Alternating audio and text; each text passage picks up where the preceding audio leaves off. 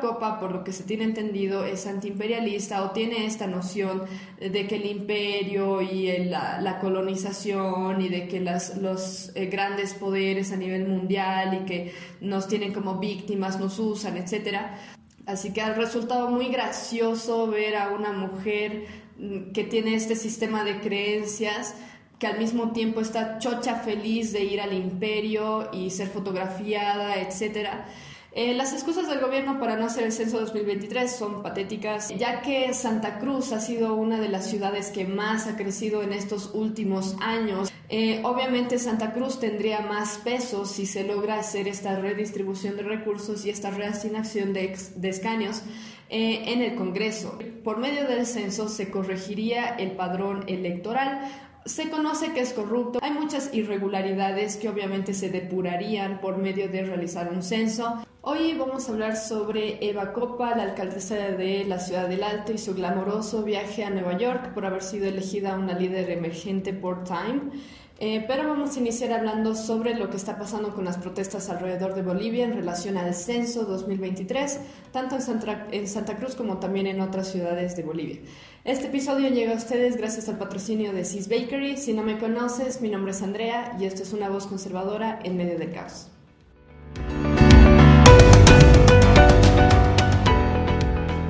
Bueno, vamos a iniciar hablando sobre el censo 2023, eh, que es uno de los temas más relevantes que se ha estado, eh, ha estado tomando lugar aquí en Bolivia. Eh, mediante protestas y otras cosas. Pero antes de eso quisiera pedirles que si tú no estás inscrito, digo inscrito, si tú no estás suscrito a este canal, te recomiendo que te suscribas para que en el futuro puedas eh, recibir notificaciones cada vez que lance un episodio nuevo. Ahora puedo ver las estadísticas de la gente que ve este podcast y he visto que el 95% o algo por el estilo no está suscrito a este canal, así que te recomiendo que lo hagas antes de continuar con el video. Eh, y ahora sí nos vamos al tema del censo 2023. Eh, para comenzar, no les voy a dar un análisis exactamente acerca del censo, eh, solamente quiero hablar acerca de las protestas que están tomando lugar y más o menos cuáles son las decisiones que se está tomando para poder solucionar el problema. Eh, lo que sí les recomiendo es ver el análisis completo en la página de Álvaro Guachayat, es un podcast llamado Juzgando con Justo Juicio, donde hace una, un análisis muy bastante extenso acerca de por qué se debería realizar el censo 2023, por qué se está haciendo tanta protesta protesta por todo lado y por qué el gobierno aparentemente no quiere eh, ceder ante estas peticiones de hacer el censo el próximo año en vez de hacerlo el 2024. Sin embargo, aquí les voy a leer una lista, un resumen acerca de los puntos que se tocan tanto en el podcast de Álvaro Huachaya como también en algunos periódicos y bueno, lo que dice la gente también acerca de por qué se está exigiendo que eh, se haga un censo pronto en vez de esperar dos años para hacer eh, este tema. Eh, primer punto, el último censo fue realizado el 2012. Aparentemente este censo fue mal hecho, de hecho hay muchas personas que ni siquiera lo reconocen como un censo en el que realmente se logró recabar los datos correspondientes. El 2001 se hizo otro censo, o sea, estamos hablando de ya hace más de 20 años. Eh, que al parecer fue más útil que el censo del 2011-2012. Entonces, por un lado está este tema del tiempo. Por otro lado, uno de los argumentos que se está utilizando para esta insistencia del gobierno de no hacer el censo es que ahora tenemos un satélite, el satélite que nos costó millones de dólares a los bolivianos, eh, o no sé si fue por deuda, pero de todos modos nos cuesta a nosotros pagarla. Eh, se lanzó un satélite ya hace años y se tiene otros avances tecnológicos que deberían permitir realizar un censo en un lapso corto de tiempo, pero por algún motivo el gobierno no quiere realizar el censo argumentando que no se tiene lo suficiente para poder realizarlo en un lapso en el lapso que ellos ya habían estipulado. Tercer punto, el vocero presidencial Richter eh, ya había informado que el censo se iba a hacer en 2023, incluso ya se había confirmado de que ya se tenía un plan, un cronograma, etcétera, para poder realizar el censo. Y de la nada eh, resulta que dicen que ya no se puede el 2023, se va a hacer el 2024. Han habido varias personas por parte del gobierno que han estado argumentando, dando diferentes explicaciones de por qué no se puede hacer el 2023, etcétera. Pero la realidad es que esto da mucho que pensar o da mucho por lo que desconfiar, porque ya conocemos cómo es el gobierno y em, no hay nada que nos diga que no están ocultando algo por detrás de retrasar tanto el proceso de eh, recabación de datos para el censo. Em, ahora, el propósito del censo, por lo que yo entiendo, es el siguiente, y estas son algunas de las, de las eh, cosas que nos van a dar luces acerca de por qué el gobierno no quiere hacer el censo, por más que su único argumento es que es demasiado, es muy poco tiempo para poder organizar un censo para el 2023, por más que todavía tenemos literal un año, porque todavía ni siquiera hemos llegado a fin de año, entonces no tiene sentido que nos estén pidiendo esperemos hasta el 2024. El propósito del censo es el siguiente, bueno, son varios propósitos. Por un lado se tiene lo de la redistribución de recursos de acuerdo a la población, en vez de tener que el Estado esté en control de la mayor cantidad de recursos, por lo que entiendo el 85% de recursos a nivel Bolivia son manejados por el gobierno específicamente. Obviamente realizar un censo va a ocasionar que el gobierno tenga que redistribuir estos, estos recursos como corresponde. Después, por otro lado, está el tema de acaparar impuestos, el tema de las AFPs. Ahora hemos estado viendo este problema de, eh, de dinero en, sí. Eh, por parte de, las, eh, de los mineros. Esta semana estuvieron, bueno, estas últimas semanas estuvieron protestando en La Paz pidiendo que, por lo que yo entiendo, porque el gobierno no les ponga los impuestos que estaba estipulado y también el manejo de las AFPs. Si tienen alguna información al respecto o me estoy equivocando, lo pueden dejar en un comentario porque no estoy 100% segura, si bien sé que tenía que ver con el tema de impuestos y AFPs. Eh, después, por otro lado, esto de realizar el censo ocasionaría que haya una reasignación de escaños a nivel nacional por departamento. Eh, esto de los escaños es en relación a los diputados, etcétera, que se tienen en el Congreso. Y eh, ya que Santa Cruz ha sido una de las ciudades que más ha crecido en estos últimos años, ya más de una década, o bueno, una década en sí que, eh, se realizó el último censo, eh, obviamente Santa Cruz tendría más peso si se logra hacer esta redistribución de recursos y esta reasignación de, escaños eh, en el Congreso. Y ya que nosotros conocemos que Santa Cruz es uno de los mayores opositores del gobierno actual, gracias por ser opositores del gobierno, porque son uno de los grupos o una de las poblaciones más fuertes que se levanta en contra de las injusticias del gobierno. Em, obviamente se conoce que si se realiza esta reasignación de escaños, obviamente va a haber una diferente balanza de poder y Santa Cruz es muy probable que llegaría a tener un poco más de poder a nivel del Congreso. Eh, por otro lado, también se tiene que habría que corregir, por medio del censo se corregiría el padrón electoral. Se conoce que es corrupto, por eso se han realizado observaciones al momento de hacer la última, las últimas elecciones, o bueno, la, penúltima eh, elección que hubo el 2019, porque evidentemente hubo fraude, eh, se tiene que existe eh, votaciones por parte de poblaciones eh, en comunidades que tal vez ni existen y cosas por el estilo. O sea, hay muchas irregularidades que obviamente se depurarían por medio de realizar un censo. Entonces, este es otra, otro efecto que tendría el realizar esto que ya se tenía planeado. Obviamente al gobierno no le conviene ninguna de estas tres cosas, ni la reacción de eh, la redistribución de recursos, ni la reasignación de escaños, que probablemente le daría un poco más de poder a Santa Cruz, y tampoco le conviene hacer una depuración del padrón electoral, porque se conoce que han habido irregularidades bastante obvias eh, durante 2019, probablemente durante 2020 también. Eh, después, por otro lado, otro de los argumentos es que existen los recursos humanos bien pagados para realizar el censo. Es más, hay gente que se está quejando de la cantidad de plata que ganan los funcionarios públicos eh, y eso, por lo que yo tengo entendido, sale de nuestros impuestos. Eh, después también se tiene tecnología, se tiene, se tiene el satélite, entonces, ¿por qué no se realizaría el censo teniendo todos los recursos humanos que se tiene, teniendo todo el dinero que se tiene, teniendo nuestro satélite grandioso que supuestamente ayuda en el tema de comunicación, ¿por qué no podríamos realizar un censo pronto, eh, incluso tomando en cuenta que se les paga también a los funcionarios públicos, que nosotros como eh, ciudadanos podemos exigir que se realice este trabajo de la forma, eh, de la forma más efectiva posible y pronto, en vez de hacernos esperar dos años? Por otro lado, lo que otro argumento también y es uno que presenta eh, Álvaro en, eh, en, el episodio donde habla del censo. Lo voy a dejar en la descripción por si acaso para los que quieran escucharlo completo.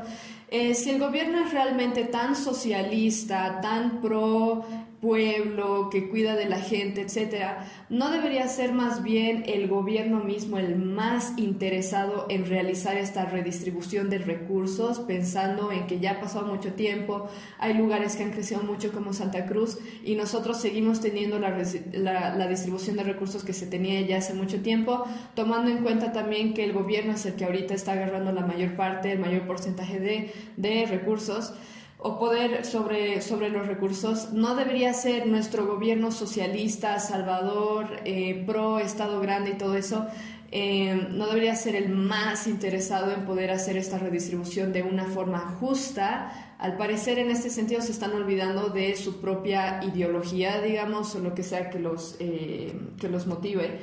después, aparte de esto, eh, como ven, es un, eh, estas observaciones son simplemente lógicas acerca de por qué se querría hacer el censo 2023. Por otro lado, eh, es lógico que la gente esté desconfiando del gobierno acerca de esto de que quieren de la nada hacer el censo del 2024 sin dar más explicación, que supuestamente toma más de un año poder hacer la organización correspondiente, cuando el, el vocero presidencial ya había anunciado que ya se tenía todo listo para realizar el censo. Entonces no tiene sentido parece que lo están atrasando a propósito por el tema de las elecciones que están por venir. Así que bueno, eso, eh, como todos los octubres negros, en Santa Cruz ha habido conflictos por semanas. Obviamente el gobierno, como siempre lo ha hecho, eh, está poniendo medidas de presión que han incluido un cercado a la ciudad de forma que no puedan ingresar alimentos, tampoco ha podido ingresar gasolina y obviamente porque justo se les ha tocado, se les ha ocurrido a los del gobierno no sé qué hacer con el tema de eh, la entidad que se encarga del recojo de basura. Eh, entonces ha habido una acumulación grandísima de basura alrededor de la ciudad de Santa Cruz. Penosamente, Santa Cruz ha sido la ciudad que más ha sufrido por esto. De hecho, son los primeros que han salido a exigir, el Comité Cívico ha sido el primero a salir a exigir que se haga el censo como corresponde. Otros departamentos departamentos se están uniendo a la lucha. Tenemos a Potosí, Oruro, Cochabamba, Beni, Tarija y La Paz.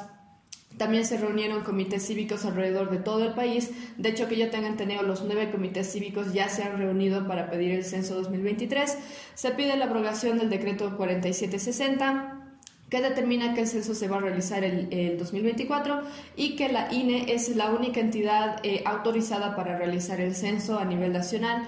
Eh, obviamente la gente está siendo reprimida. Aquí en La Paz ha habido un grupo que ha salido a marchar, que los, los han apedreado, que yo sepa. En Santa Cruz está habiendo bastante violencia. Ha habido gente que ha sido eh, encerrada en la cárcel sin motivo. A pesar de que nosotros como ciudadanos bolivianos tenemos el derecho a la protesta, aún así nos está permitiendo protestar de forma eh, pacífica como se quería. Eh, después, por otro lado, esto es algo bien chistoso. Eh, hay grupos masistas en Facebook y medios de comunicación que están desinformando, como siempre.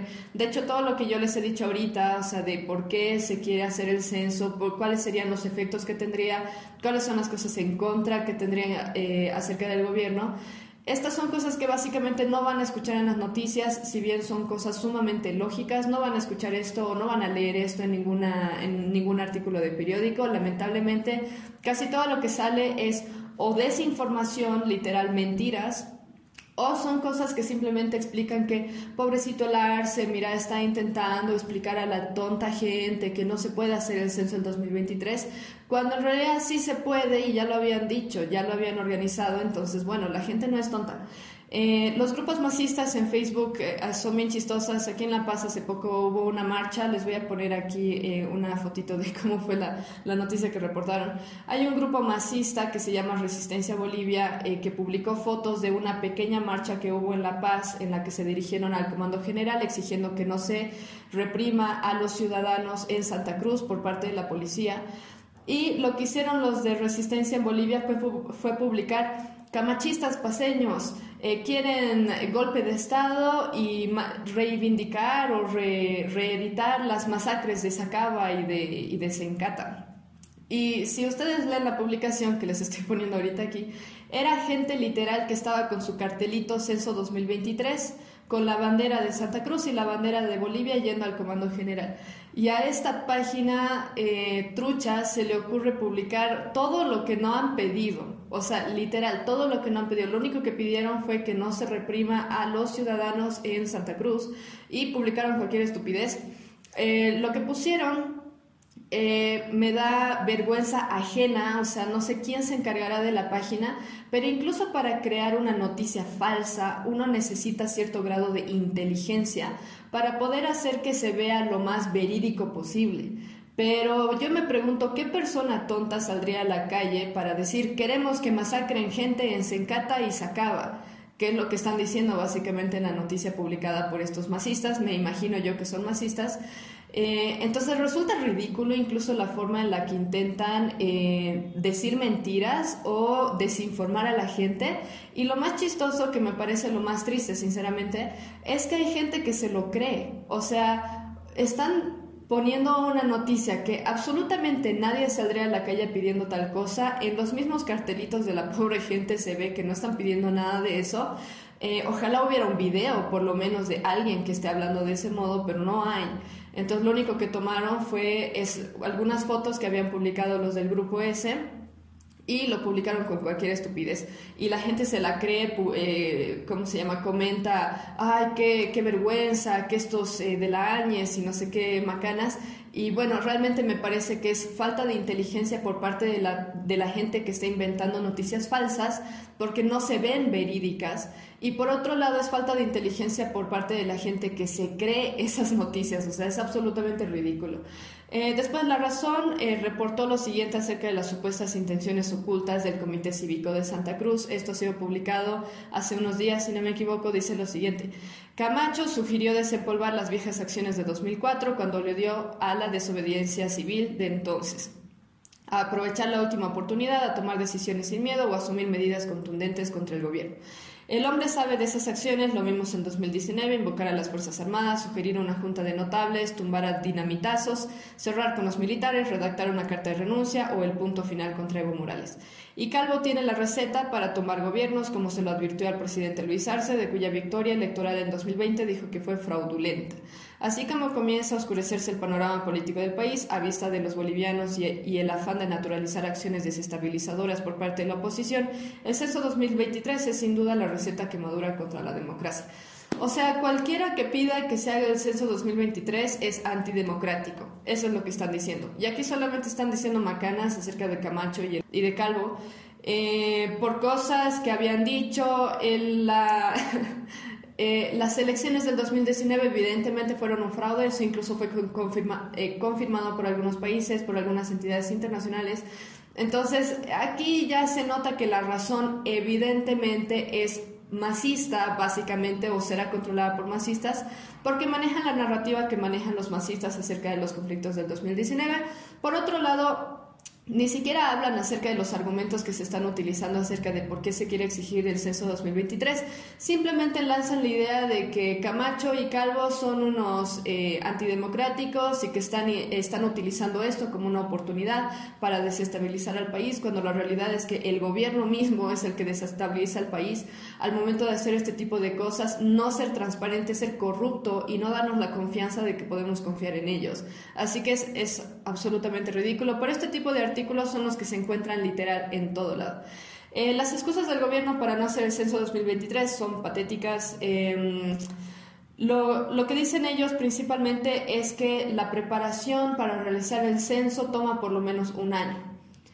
Hace meses que están diciendo que van a hacer ahora el censo en el 2024. Yo no entiendo por qué, si supuestamente les toma un año la preparación y la implementación, ¿Por qué de este año al próximo no podría estar todo ya listo? Tal vez es porque los funcionarios públicos que tenemos en los ministerios literal no trabajan, muchos de ellos. O sea, van a calentar el asiento a las entidades donde ellos trabajan o a los ministerios, etc. Entonces, ¿cuál es el problema? O sea, si supuestamente toma un año realizar la preparación, etcétera, bueno, tienen suficiente tiempo para hacerlo en 2023 de todos modos. Entonces, ni siquiera la narrativa que ellos están utilizando tiene sentido. Eh, la respuesta del gobierno a protestas obviamente ha sido eh, la, reprimir a la gente que está protestando, tanto en Santa Cruz como también en La Paz y en otros lugares. Arce dice que este viernes, estoy grabando esto viernes, voy a publicarlo mañana, así que probablemente van a saltar noticias nuevas en este tiempo. Pero Arce dice que hoy día se van a definir fechas con una comisión técnica. Él ha dado lugar a que se pueda eh, hacer una, una charla técnica acerca de si se puede, no se puede hacer el 2023. Vamos a ver qué tal va eso. Sinceramente no sé. Nadie confía, creo, en el gobierno a este punto. Eh, él está pidiendo levantar las protestas mientras se sigue oprimiendo, a los ciudadanos y se tiene retenidos a protestantes sin ningún cargo. También incluso Evo Morales se ha levantado para criticar a Arce. Inicialmente pensé que se estaba levantando a criticarlo por la violencia que se está efectuando en contra de los ciudadanos, especialmente en Santa Cruz, como también aquí en La Paz con los eh, tontos grupos de choque. Pero eh, y yo dije, qué hipócrita, ¿no? O sea, él que ha acercado Bolivia al 2019 con tal de eternizarse en el poder, ahora lo está criticando. Bueno, resulta que no lo está criticando por la violencia, sino más bien, según yo, por no ser lo suficientemente violento. O sea, le está diciendo que esta es una, una cita que saqué de uno de los periódicos de, de, de Unitel, de hecho, que publicó un artículo que dice lo siguiente acerca de lo que dice Evo Morales. Dejar que una comisión técnica del Comité Cívico del Gobernador de Santa Cruz que demuestre si es posible realizar el sexto 2023 es dejar la situación de toda Bolivia en manos de Santa Cruz, de cuatro o cinco cruceños que manejan el paro cívico. Las palabras de Morales se deben a que en la cumbre convocada por Arce en Cochabamba, el gobierno planteó que se respete el cronograma del INE, o de lo contrario que el Comité Interinstitucional de Santa Cruz demuestre en mesas técnicas que el censo puede realizarse en 2023. Gracias al Señor no estamos bajo el em, gobierno de Evo Morales eh, más, porque creo que él habría sacado a los narcotraficantes para que vengan a, no sé, matar gente. Así que menos mal que ese no es el caso, pero bueno, él salió para quejarse de que no, ni siquiera se debería haber dado chance a Santa Cruz de poder demostrar en, mesa técnica o en esta reunión técnica acerca de si se puede o no se puede hacer el censo 2023. Eh, como ven, el Partido Socialista se está deshaciendo básicamente. Antes Evo Morales, que era considerado, uy, el hito, el, el primer presidente indígena, un héroe más o menos de, y bueno, obviamente relacionado con el partido del eh, movimiento al socialismo. Mm, ya se ha visto durante meses que Evo Morales ha estado hablando en contra de Arce. Al final no se sabe quién maneja el país, si Evo, si Arce, tendrá más poder quién, no tengo idea. Eh, pero como se ve, incluso dentro de este mismo partido está habiendo eh, problemas, está habiendo discusiones, está habiendo críticas. Entonces, pareciera como que se está desintegrando poco a poco, se está dividiendo. Eh, y bueno, eso, como siempre el gobierno está usando medidas de presión solo en contra de los grupos que están pidiendo algo que el gobierno no quiere hacer. Y esto es obvio porque aquí en La Paz hemos tenido protestas de mineros, protestas de maestros las últimas semanas, los mineros pidiendo una cosa, los maestros pidiendo otra, etc. Y no se los ha reprimido como siempre se reprime a los ciudadanos que salen a protestar en contra de los decretos del gobierno cuando se nota que son injustos. Así que, bueno, resulta evidente que existe una discriminación ahí eh, donde siempre se reprime a los ciudadanos que no están a favor del gobierno exactamente y a todos los demás hagan lo que quieran, básicamente. Es algo que resulta bastante evidente. Eh, hay muchos medios que están desinformando respecto a lo que se está pidiendo, por eso tienen grupos que salen con que los camachistas paseños estamos pidiendo masacres y cosas por el estilo. Bueno, eh, como quieran, espero que la gente sea lo suficientemente inteligente como para ver eh, un poco más allá de las noticias que están viendo y no se queden con lo, con lo que dice el gobierno, básicamente. Eh, y bueno, antes de pasar al segundo tema, vamos a estar hablando de Eva Copa en el Imperio, disfrutando con su vestido de chola, de chola paseña. Eh, pero primero les quiero hablar sobre el sponsor del día, que es Sis Bakery. Sis Bakery es una pastelería que ofrece postres artesanales y originales. Cada uno de ellos es diseñado y perfeccionado para eh, tener un producto de muy buena calidad y no solamente de muy buena calidad en relación al sabor, sino también se ven como una obra de arte, como ustedes están viendo en pantalla. Si están viendo el formato de video de este podcast, Su lema es en familia porque el negocio está siendo dirigida por tres hermanas que disfrutan mucho de crear este tipo productos y los diferentes diseños que ustedes pueden ver. En cuanto a sus productos, ellas hacen específicamente mousse cakes, eh, que son como pequeños queques tipo flan, son muy ricos. Yo he probado todos ellos, son muy delis. Eh, tienen eh, mousse cakes de café, de chocolate, de frutilla, maracuyá, de arándanos. No usan conservantes, todo lo que utilizan es natural. Eh, y tienen varios paquetes que les estoy mostrando también en pantalla, pero lo más importante es que actualmente tienen dos productos nuevos. Siempre a, esta, a este negocio se le ha estado pidiendo que hagan tortas, por favor hagan tortas. Eh, un montón de sus clientes les pidieron que hagan productos más grandes que se puedan utilizar para cumpleaños, etc. Y recientemente se les dio por sacar dos tortas. Eh, tenemos la Mil Crepes, que es una combinación de chocolate, café dulce de leche, con eh, diferentes capas de crepes. Es muy rico, yo lo he probado. Y por último tienen este último producto que es un cheesecake de Oreo y arándanos. Si ustedes lo ven en pantalla parece un Oreo gigante, es muy rico, tiene relleno de arándanos, así que lo recomiendo muchísimo. Eh, ustedes pueden ir a su página en Facebook, su página en Instagram, tienen links al catálogo y a sus páginas en la descripción y pueden contactarlos para ver su catálogo en WhatsApp. Ahora sí, volvemos para hablar de Eva Copa en el Imperio. Eva Copa, como muchos de ustedes saben, actualmente sirve como alcaldesa del Alto. Antes fue presidenta del Senado, si no me equivoco, y afirma que actualmente no tiene ninguna relación con el MAS, si bien sus inicios fueron en el movimiento al socialismo, pero comparte obviamente algunas ideologías con el MAS, el antiimperialismo, el socialismo, el feminismo, el indigenismo. De hecho, ella sale eh, como que muy orgullosa de ser indígena, de raíces indígenas, de raíces aymaras.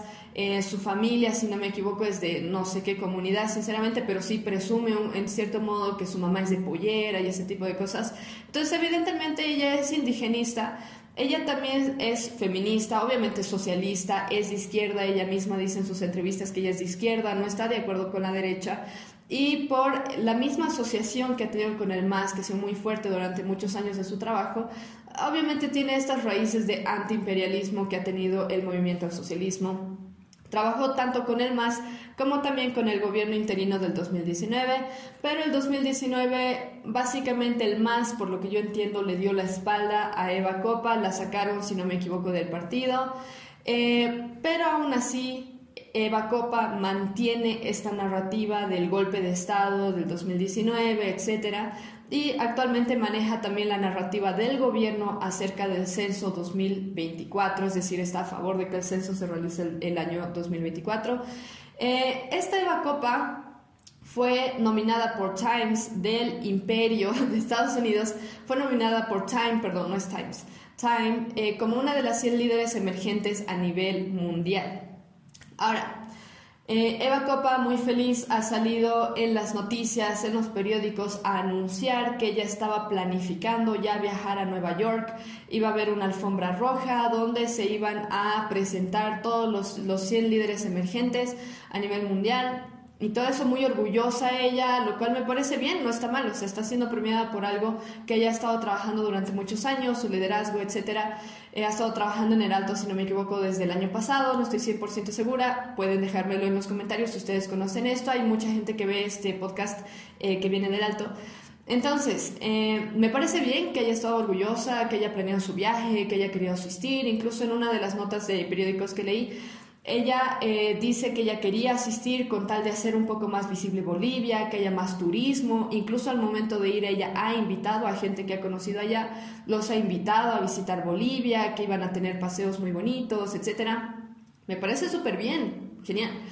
Pero lo que me parece un poco gracioso aquí es el tema de la narrativa antiimperialista, socialista, feminista, indigenista que ella maneja y al mismo tiempo eh, se le ocurre ir al imperio para ser premiada por ser líder emergente a nivel Latinoamérica.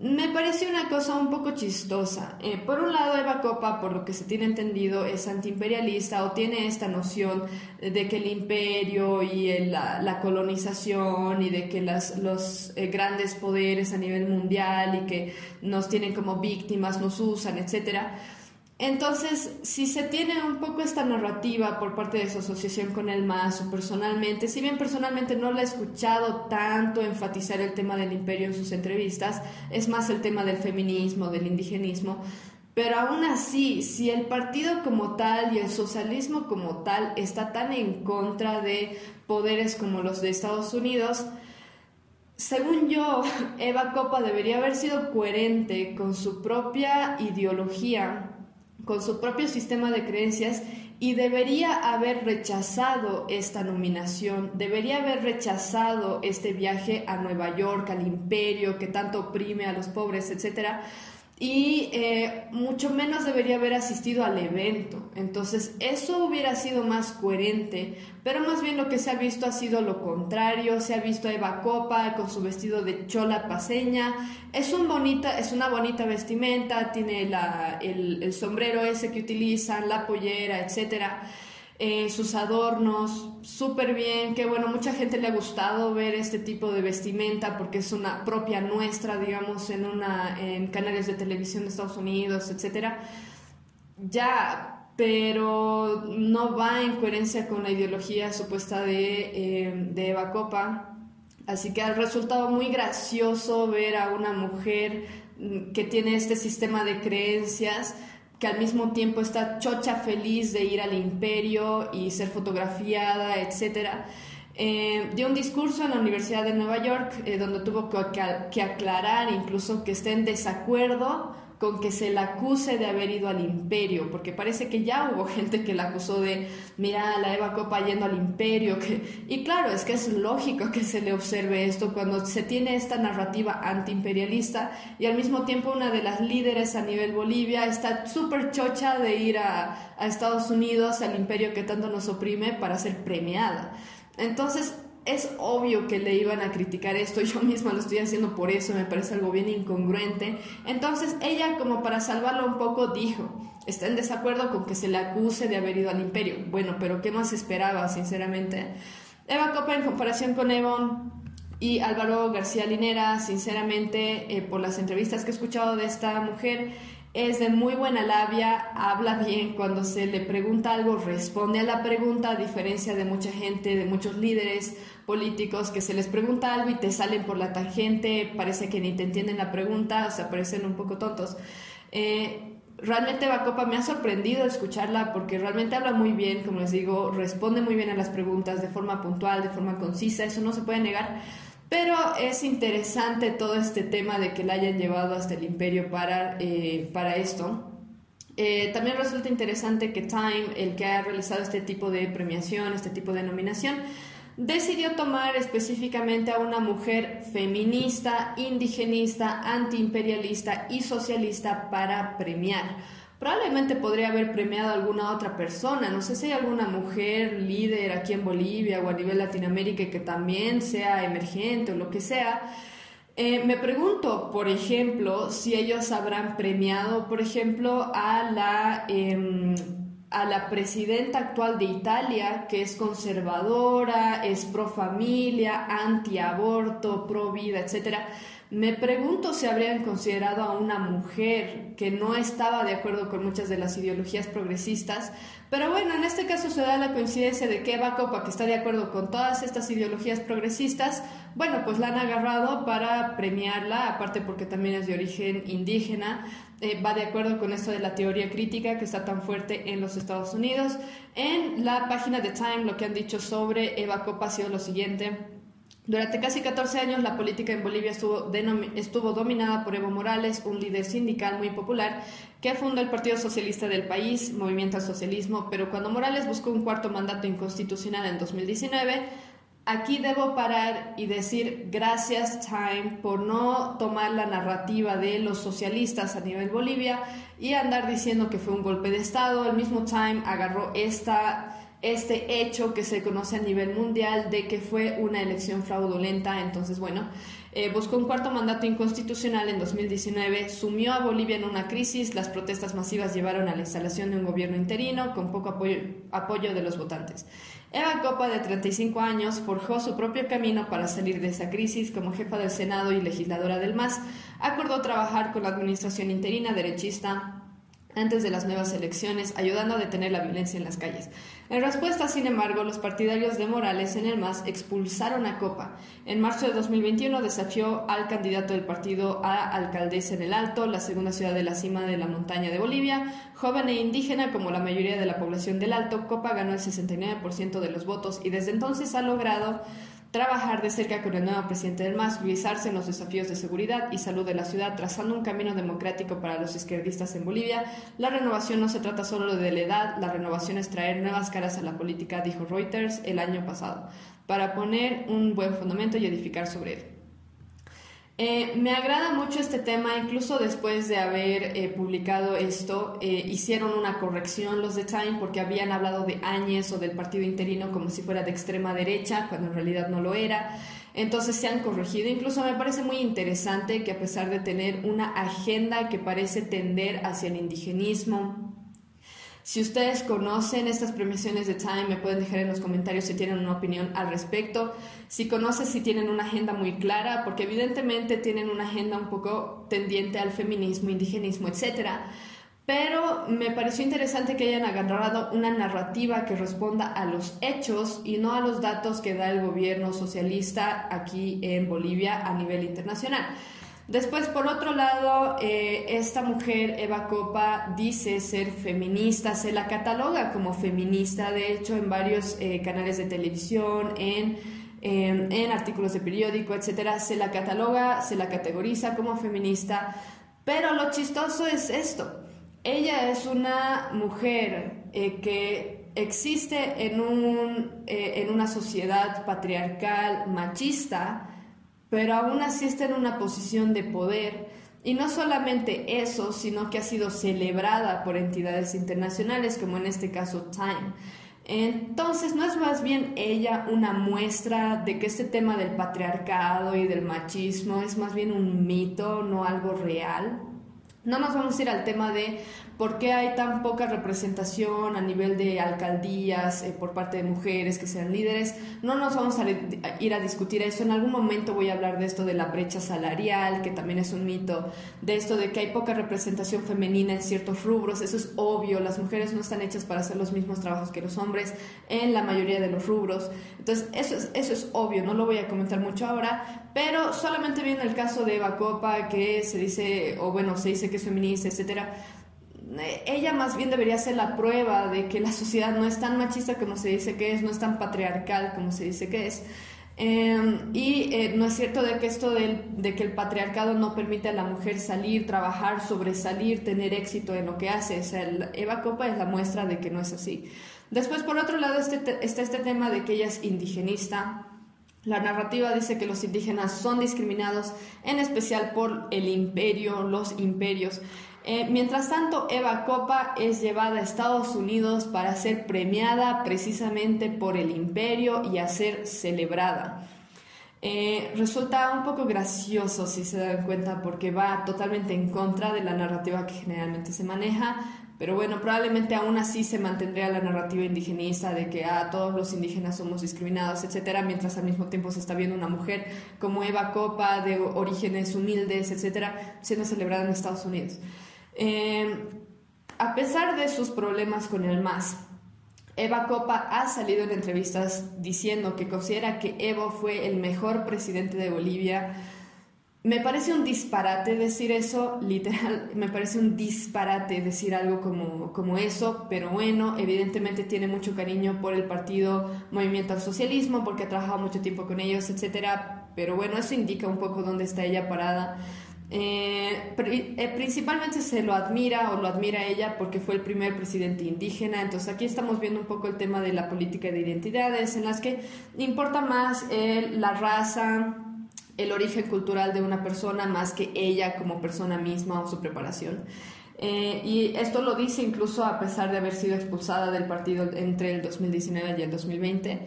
Alegó en una entrevista con María René Duchen que dentro del partido no se permite la libertad de pensamiento. Aquí le voy a ayudar, eh, no quisiera decir la palabra alabar, pero me parece muy bien que Eva Copa públicamente se haya atrevido a hacer lo que muchos otros no han hecho, que fue criticar abiertamente al partido Movimiento al Socialismo o hablar de algunas cosas que han pasado internamente. Ella en su entrevista dice que mucha gente, eh, en especial gente de origen indígena, que ha formado parte del movimiento al socialismo, se han terminado saliendo del partido porque no había libertad de pensamiento ahí dentro. Así que me pareció muy bueno que hayan mencionado esto. Se la presentó en la Universidad de Nueva York con la bandera indigenista, por esto les digo que esta, este premio de Time parece ser, parece tener una agenda progresista eh, bastante clara.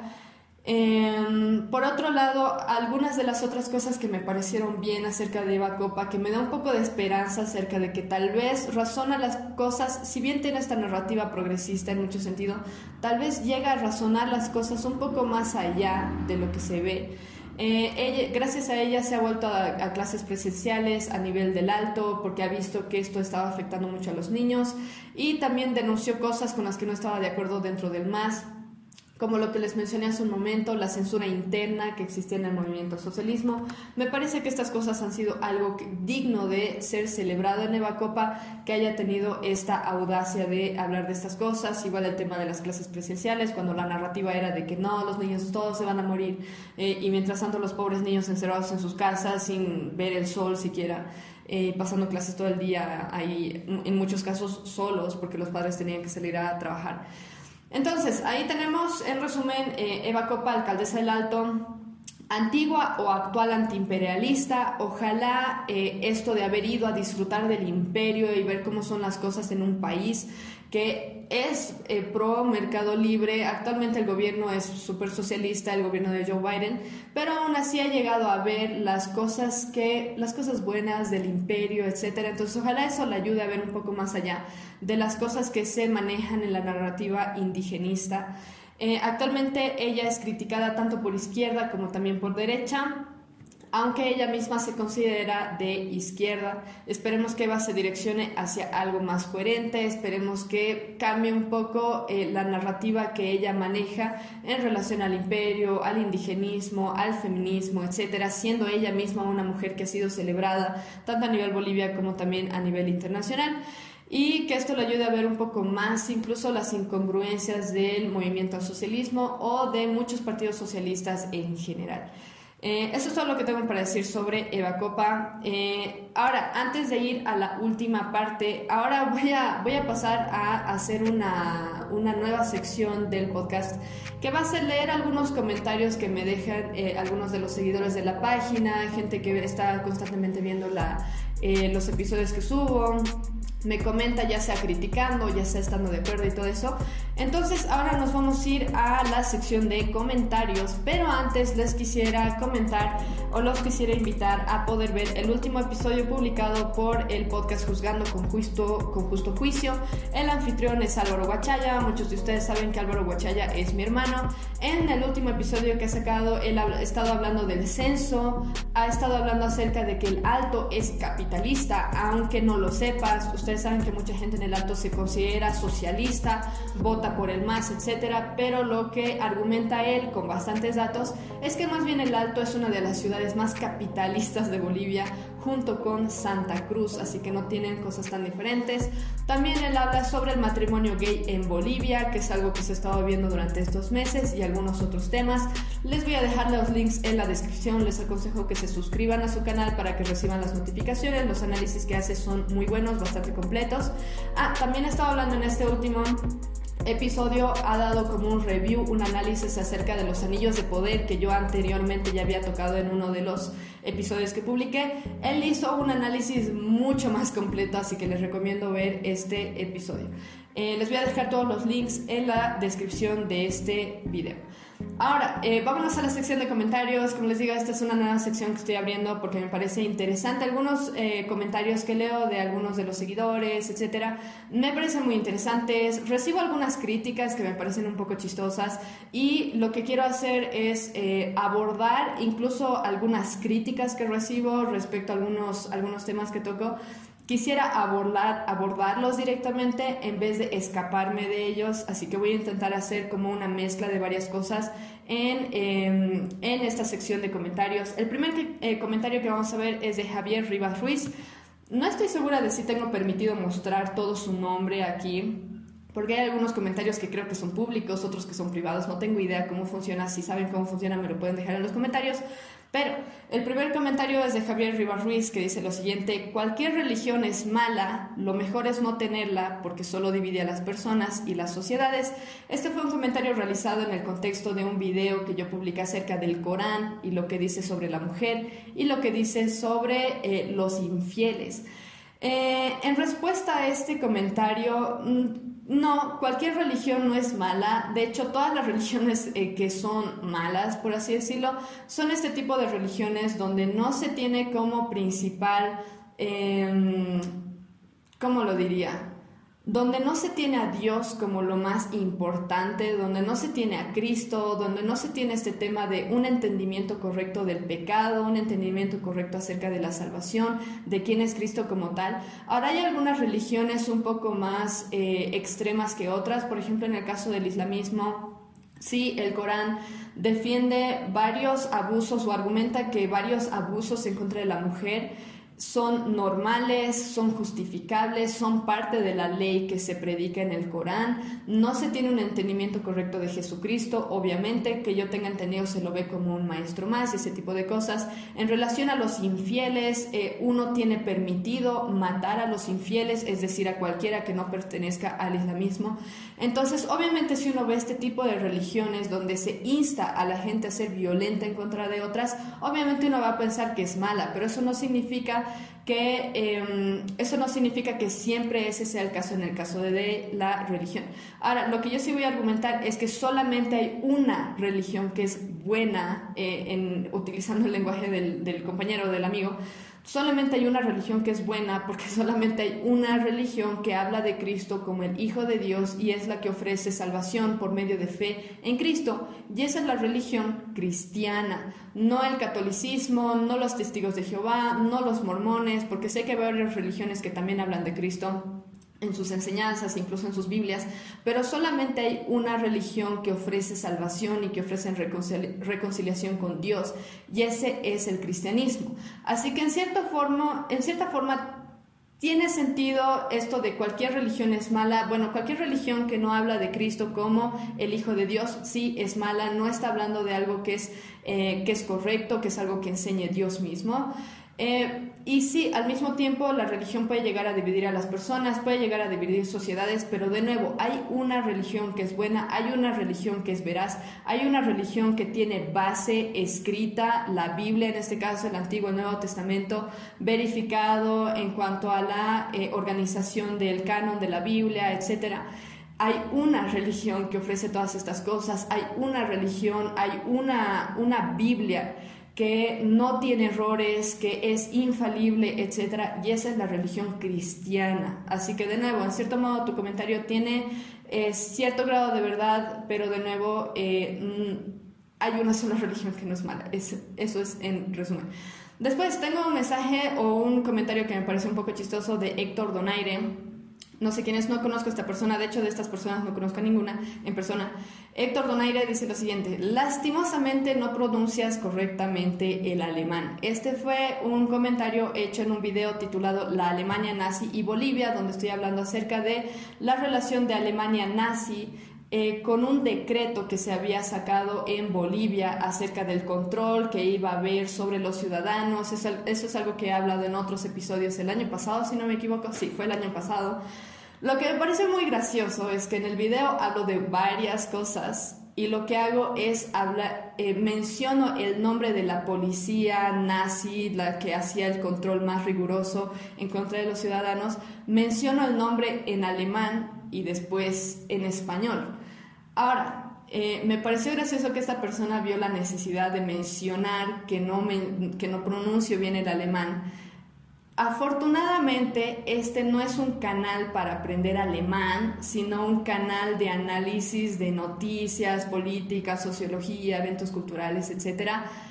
Pero bueno, no entiendo exactamente si el, si el compañero estaba intentando tal vez hacer cierto tipo de ataque o simplemente hacerse la burla o no sé pero bueno, aclaro que no soy alemana, tampoco sé hablar alemán perfectamente, simplemente busqué cómo sería la pronunciación correcta para no rayarme. Pero bueno, eso. Después tenemos el último comentario, es de Borman77. Eh, no sé cómo se supone que pronuncia el nombre, pero él dice lo siguiente, el objetivo del feminismo, el LGBT, BLM y demás grupos es que nos, odian, que nos odiemos unos a otros, hombres contra mujeres, blancos contra negros, ellos aplican muy bien el método de divide y vencerás. Esto es totalmente cierto y me dio mucha alegría leer un comentario de estos porque se nota que esta persona está bien al tanto de diferentes corrientes ideológicas que están buscando dividirnos, están buscando hacer que nosotros nos odiemos los unos a los otros con tal de vencer ellos, porque al final del día los que vencen son ellos que logran que la gente, los ciudadanos, se crean estas mentiras y nos odiemos, tengamos rencillas unos en contra de otros para que no podamos levantarnos más bien eh, a defender la verdad. Entonces me alegró mucho leer esto.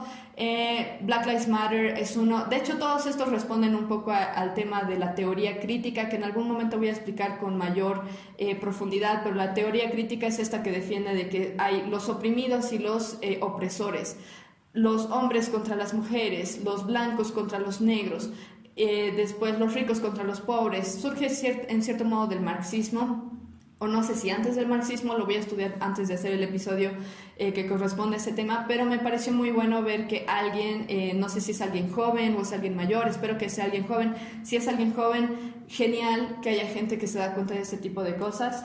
Eh, y bueno, solamente voy a hacer la lectura de tres comentarios en cada episodio y eso es todo lo que tengo por hoy. Espero haberles dado un buen panorama acerca de lo que está pasando con el censo 2023, las incongruencias del movimiento al socialismo, como también algunas incongruencias de la señora Eva Copa. Antes de terminar, los invito a leer el, último artículo que fue publicado en Tasting the Ocean, un ministerio asociado, que titula Cuando el sufrimiento llegue. En este artículo, eh, lo escribí yo en esta ocasión, en este artículo hablo de cuál va a ser nuestra reacción cuando el sufrimiento llegue. ¿Cuál va a ser nuestra reacción cuando perdamos nuestro trabajo, cuando caigamos enfermos, cuando se muera alguien que queramos? ¿Cuál debería ser nuestra reacción como cristianos? Nuestra reacción debería ser levantar nuestros puños al cielo y decirle, Dios, ¿cómo se te ocurre? ¿Cómo te atreves a hacerme esto? O más bien nuestra reacción debería ser, ¿qué puedo aprender de esta situación? ¿Qué es lo que Dios quiere enseñarme por medio de este sufrimiento? También argumento lo siguiente, que el sufrimiento puede llegar a nosotros por medio de nuestro propio pecado, que es lo peor, porque son consecuencias de nuestras propias acciones, o puede llegar simplemente porque Dios está intentando trabajar en nosotros paciencia o lo que sea. Entonces mi argumento es que antes que sufrir por nuestro propio pecado, nosotros deberíamos ser lo suficientemente íntegros y buscar glorificar al Señor, de modo que cuando suframos realmente estemos seguros de que es porque Dios quiere enseñarnos algo por medio de ese sufrimiento, de, por medio de las pérdidas que nos toca vivir, enfermedades, etcétera, eh, líos en, en nuestro país y todo ese tipo de cosas.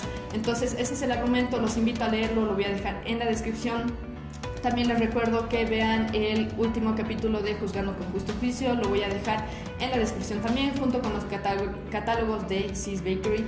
Les recuerdo que puedan seguirnos en redes, síganos por Instagram, por YouTube. De nuevo, denle like a este eh, video si es que les ha parecido interesante la información que he dado o les ha servido de, algo.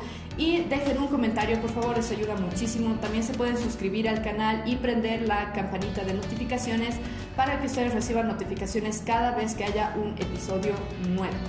Eh, de nuevo pueden dejar comentarios, críticas, eh, si es que hay otros temas relevantes que quisieran que toque. Yo creo que posteriormente voy a estar hablando de las elecciones en Brasil, en las que ha ganado lamentablemente Da Silva en vez de Bolsonaro. Eh, también, no sé si voy a hablar de esto, pero ha habido este tema de las protestas de los mineros aquí en La Paz, la, compra, la compra de Twitter por parte de Elon Musk. Eh, así que bueno, eso me pueden dejar en los comentarios si tienen alguna petición de algún tema que quieran que toque en este podcast. Espero verlos en el próximo episodio. Mientras tanto, contrasten información y vean más allá de lo que los medios de comunicación nos dicen, porque debemos buscar la verdad. La verdad es la única que puede hacernos libres.